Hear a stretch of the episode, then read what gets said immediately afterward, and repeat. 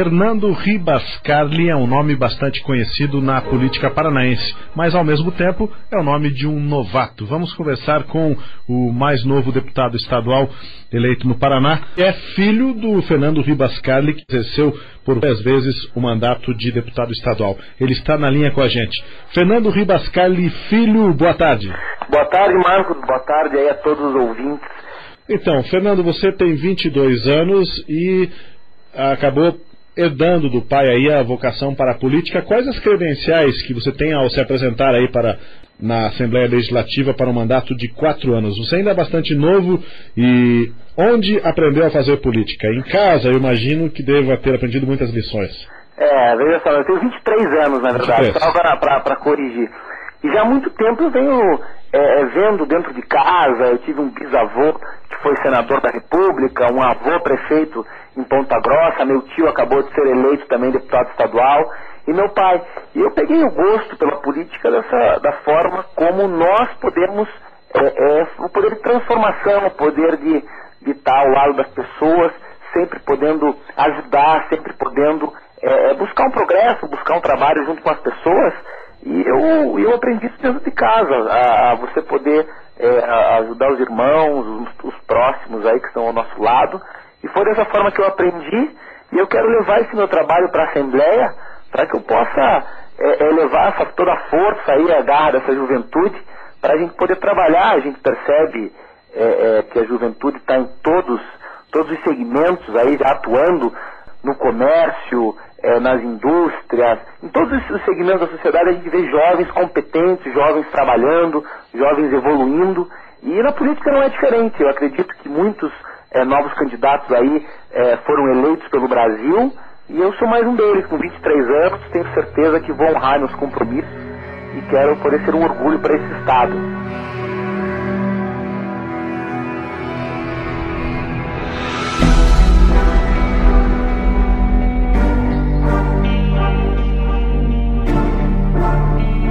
O que nós acabamos de ouvir foi uma das primeiras entrevistas de Carly Filho após eleito deputado estadual em 2006. Ele havia acabado de receber mais de 46 mil votos. Boa parte deles, cerca de 37 mil, vieram de eleitores de Guarapuava, cidade a cerca de 270 quilômetros de Curitiba e berço político da cidade. Na época da tragédia, Carly Filho era considerado o herdeiro político da família. O pai, Fernando Ribas Carli, já foi prefeito por três vezes de Guarapuava. Além disso, também ocupou uma vaga como deputado federal, outra como estadual e secretário da Casa Civil do governo do Paraná. Na entrevista que a gente ouviu, quando o Carli Filho cita o tio que acabou de ser eleito deputado estadual, ele se refere a Plauto Miró, que hoje ocupa o sétimo mandato no cargo. O avô de Carli, com o mesmo nome do tio, Plauto Miró Guimarães, foi prefeito de Ponta Grossa, cidade também do interior do Paraná, mas mais próxima de Curitiba. Ele também foi secretário estadual de Justiça na década de 1960. As ligações políticas de Carli não param por aí. A mãe dele, Ana Rita Slavieiro Guimarães Carli, é neta do ex-senador Flávio Carvalho Guimarães e prima do vice-prefeito de Curitiba, Eduardo Pimentel Slavieiro, e do presidente da Copel, que é a Companhia Paranaense de Energia Elétrica, Daniel Pimentel Slavieiro. Daniel e Eduardo são netos do ex-governador do Paraná, Paulo Pimentel. Carli Filho também teve um irmão político, Bernardo Carli. Ele foi deputado estadual de 2011 a 22 de julho de 2018, quando morreu num acidente aéreo.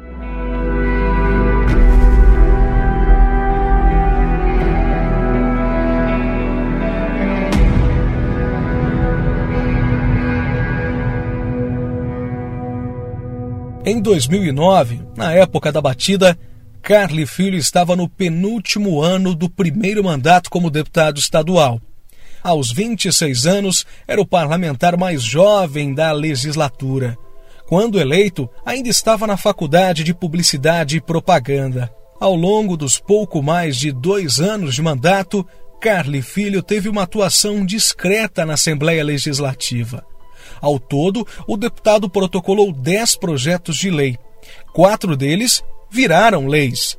Um título de cidadão benemérito, uma declaração de utilidade pública, a criação de uma frente parlamentar com a província argentina de Tucumã e a obrigatoriedade de que as escolas do estado as tenham a bandeira do Paraná às sextas-feiras. Os outros seis projetos acabaram arquivados. Um deles chama bastante a atenção diante de toda essa história que a gente está contando por aqui. Segundo o texto de Carly Filho enviado, na época em que ele era deputado, motoristas que não tivessem recebido multas de trânsito teriam desconto no IPVA. Na justificativa do projeto de Carly, dizia o seguinte: abre aspas. O presente projeto visa incentivar o aumento da segurança no trânsito, através do respeito às normas do Código Nacional de Trânsito e de incentivos fiscais que beneficiem os motoristas considerados exemplares. Fecha aspas. O projeto foi apresentado em março de 2007. Na época, Carly já havia recebido oito multas, metade delas por dirigir acima da velocidade permitida na via. Em uma das infrações, o deputado dirigia em velocidade superior a mais de 50% do limite da pista, o que é considerado uma infração gravíssima.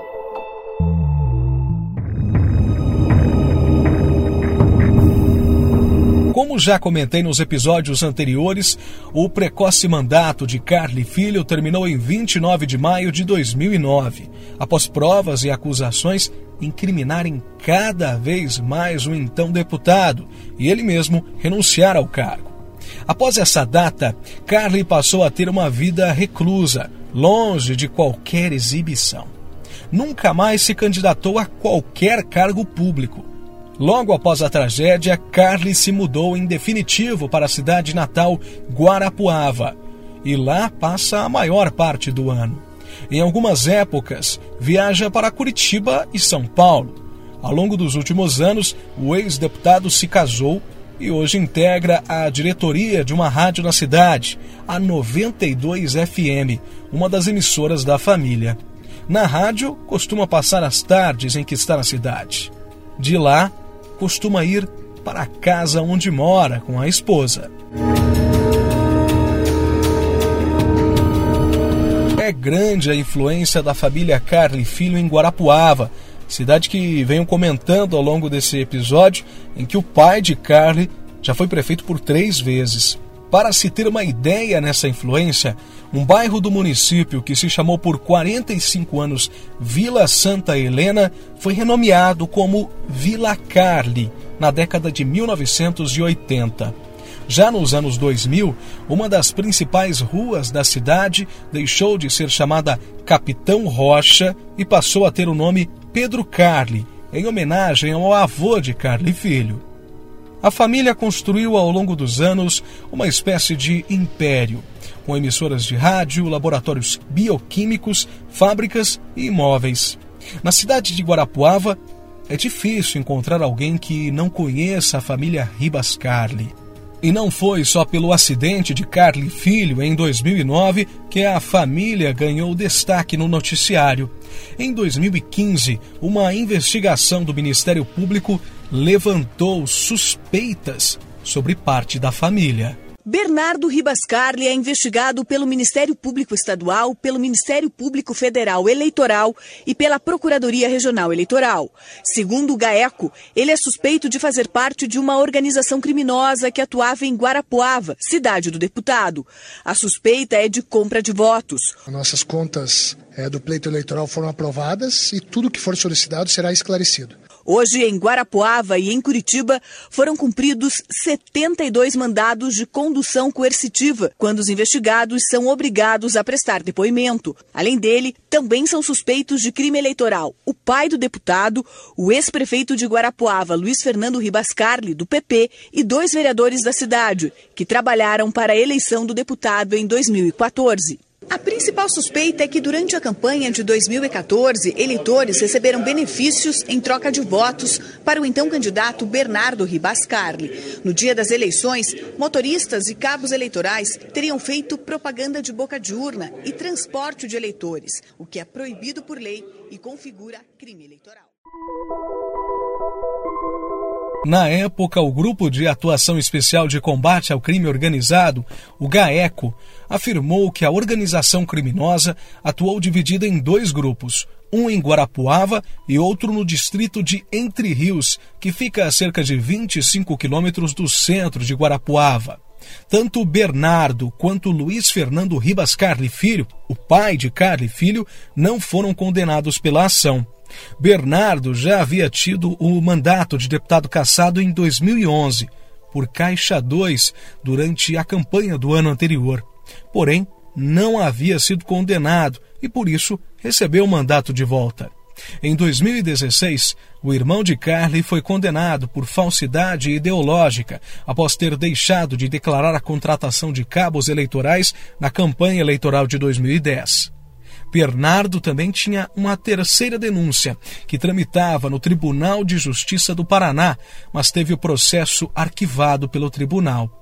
O deputado era investigado por uso irregular de verba de gabinete para pagar uma assessoria jurídica para defendê-lo em ações eleitorais. O deputado alegou na época que as ações estavam ligadas a mandato e, por isso, poderia utilizar o dinheiro. Bernardo Carli morreu num acidente aéreo em 2018. Até agora, muito se falou de Carli Filho e também da família dele. Mas não podemos nos esquecer das vítimas do acidente.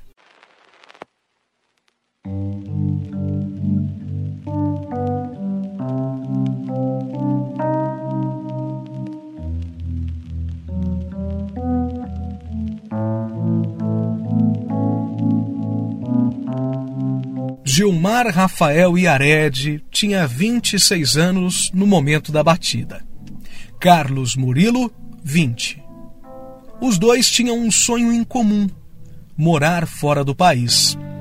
Gilmar Iared havia acabado de receber o passaporte e tinha viagem programada para a Austrália em junho, no mês seguinte ao acidente. Ele estudava jornalismo e psicologia e faria intercâmbio na Austrália, já Carlos Murilo cursava medicina veterinária e trabalhava como gerente na bilheteria do cinema de um shopping em Curitiba. O jovem tinha planos de morar no exterior assim que terminasse a faculdade. Na época da tragédia, os familiares de Carlos conversaram com a imprensa e puderam demonstrar um pouco como era o rapaz. Daquele menino bom, querido, que nunca esqueceu de mim e da mãe, apesar de estar longe, apesar de sempre estar morando em Curitiba e Quem fala é a irmã de Carlos, Gislaine de Almeida. Ele vinha uma vez por mês, a cada 15 dias, e sempre ligava e ele tinha me chamava sempre de mana e às vezes tocava o telefone e ele falava: "Oi, mana, tudo bem? E o Pedro, como que tá?" Né? Então eu vou lembrar disso, lembrar daquele menino que eu cuidei desde pequeno, sempre levei para creche, sempre cuidei, sempre sempre zelei por ele. Tiraram um pedaço de mim. Quem fala agora é a mãe de Carlos Murilo, Vera Lúcia de Carvalho. Foi a pior coisa da minha vida. Foi o pior presente que eu ganhei, que era meu aniversário e dia das mães. A família morava em Campo Largo, cidade da região metropolitana de Curitiba e a aproximadamente 30 quilômetros do centro da capital paranaense. Aos 16 anos, Carlos Murilo saiu de casa e foi morar e trabalhar em Curitiba.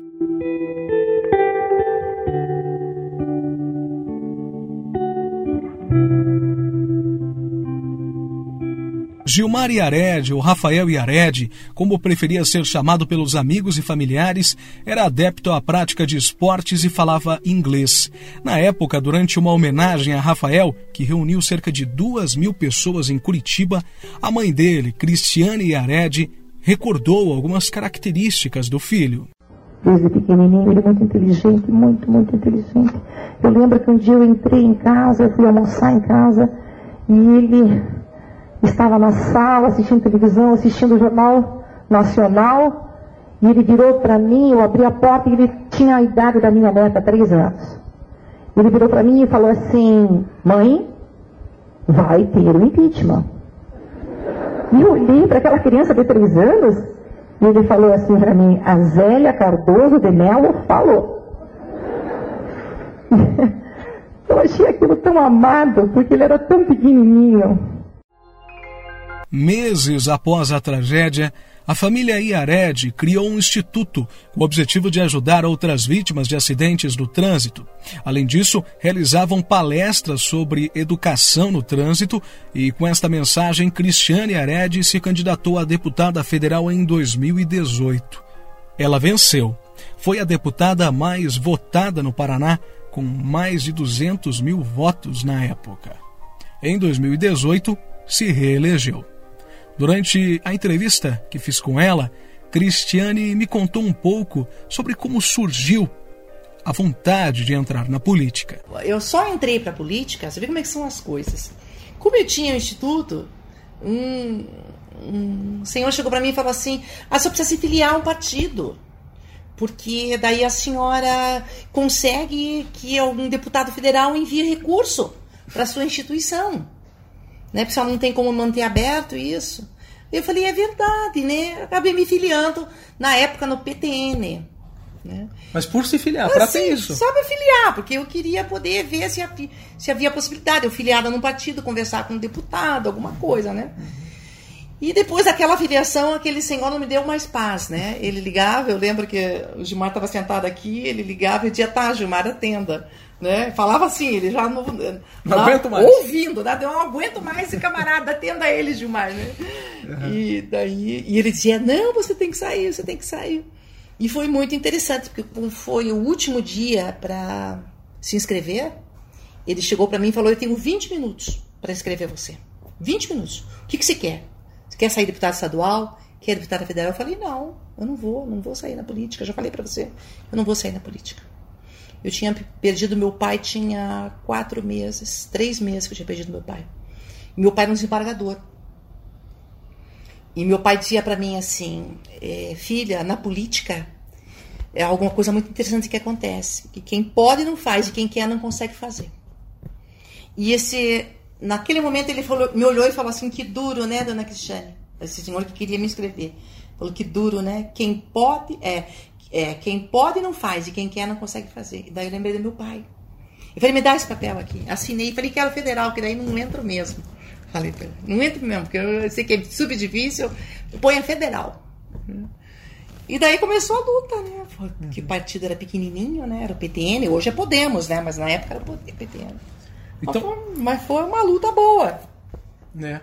Foi uma luta boa. É porque era o novo, né? Uma campanha eleitoral. É, e depois era, era assim, é, tinha uma causa, né? Tinha um, uma bandeira. E a bandeira era o, o, filho, né? O teu filho, o filho do outro.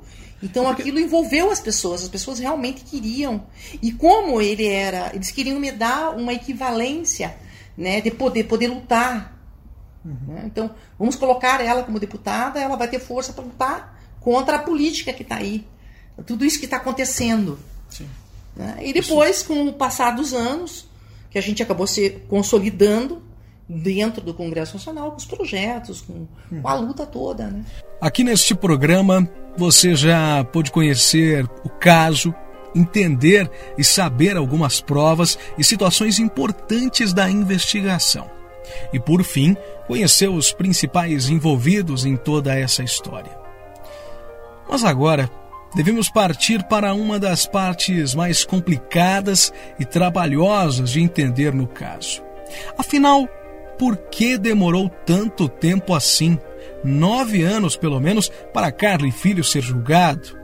Mesmo diante de provas materiais e testemunhais, o ex-deputado se manteve solto, sem passar um dia sequer na cadeia.